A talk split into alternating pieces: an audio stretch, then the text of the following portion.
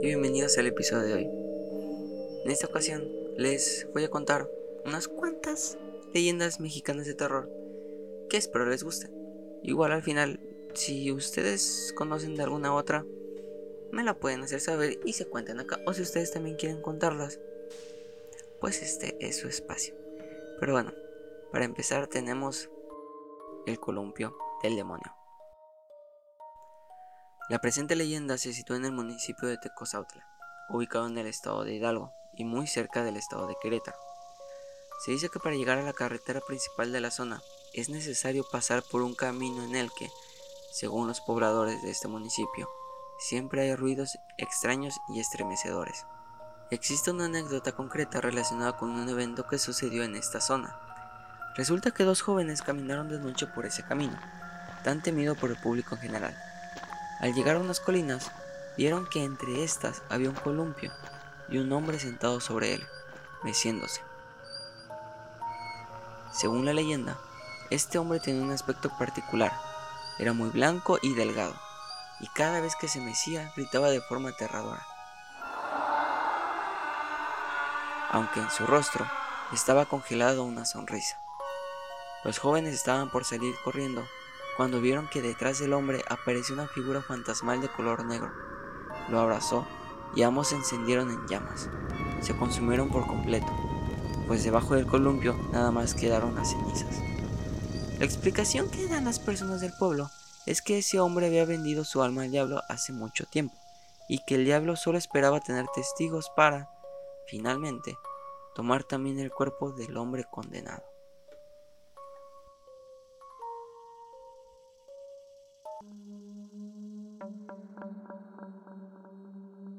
La carreta de San Pascual. Por las calles empedradas de la ciudad de Tuxtla Gutiérrez se puede escuchar en el eco nocturno el rechinar de una carreta vieja. Los habitantes saben que es la carreta del Santo Pascual, la cual sale de la iglesia para acompañar a aquellas personas que han de partir a la otra vida. Se dice que la carreta de San Pascual parte del templo de San Pascualito, que es donde se encuentra la imagen de este santo, y avanza por las oscuras calles, empujada por un monje esquelético. Se le vincula con San Pascualito Rey, porque cuando la carreta se detiene en la casa donde yace algún moribundo, a los pocos minutos éste fallece y al hacerlo se retira la carreta. El rechinar que produce la carretilla vieja tortura a los familiares de cualquier enfermo, orando porque el santo no se detenga en su casa. Son escasas las personas que se atreven a mirar por la ventana, pues los más viejos advierten que no se le debe ver.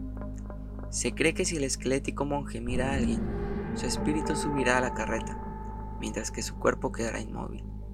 Los que no soportan el temor se alejan de las ventanas, apagan las pocas luces de su casa, mientras que los curiosos, que miran pese al miedo, lo hacen rezando porque aquel caminante no se dé cuenta todo empeora al vincular a la carreta con un viento frío y sepulcral que invade las casas por donde se le escucha pasar. Ese es el peregrinar de aquella entidad, llevándose a los desahuciados por una muerte tranquila hasta regresar al lugar de donde partió. El autobús fantasma. Una noche de lluvia, un autobús transitaba por la carretera que va desde Toluca hasta Ixtapan de la Sal pueblo mágico ubicado hacia el suroccidente de Ciudad de México. Los pasajeros iban dormidos y el chofer intentaba mantener el control dada la cantidad de lluvia y lo mojado de la carretera. Al llegar a la altura de las curvas de Calderón, los frenos del autobús no respondieron y el autobús salió volando a través de un barranco. Todos los pasajeros murieron. Los que no fallecieron como consecuencia del impacto murieron abrazados por las llamas.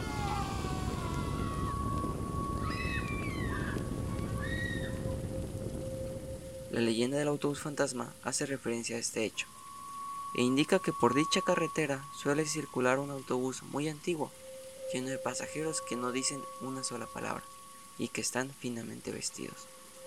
Según la leyenda, ese autobús se detiene ante el pedido de pasajeros regulares.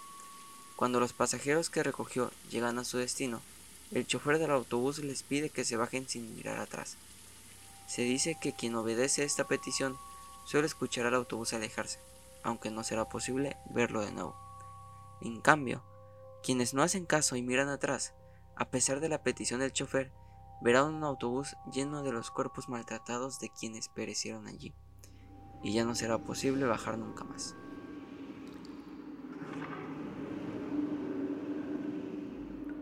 Y bueno, espero les hayan gustado, espero les hayan disfrutado. Y una pequeña recomendación, si quieren escuchar más historias de terror como creepypastas y así, unas amigas tienen un podcast igual que se llama Girlhood. Se los voy a deletrar. G-I-R-L-H-O-O-D. Vayan, escuchen los especiales que hicieron por Halloween. Están muy buenos. E igual hay otras amigas que tienen un podcast. Se llama Viernes Conspirativo. Escúchenlo. Creo que ellas le hacen mucho mejor a este tipo de, de cosas. Y pues bueno, disfrútenlo. Y sí, este creo que eso es todo. Los TQM. Bye.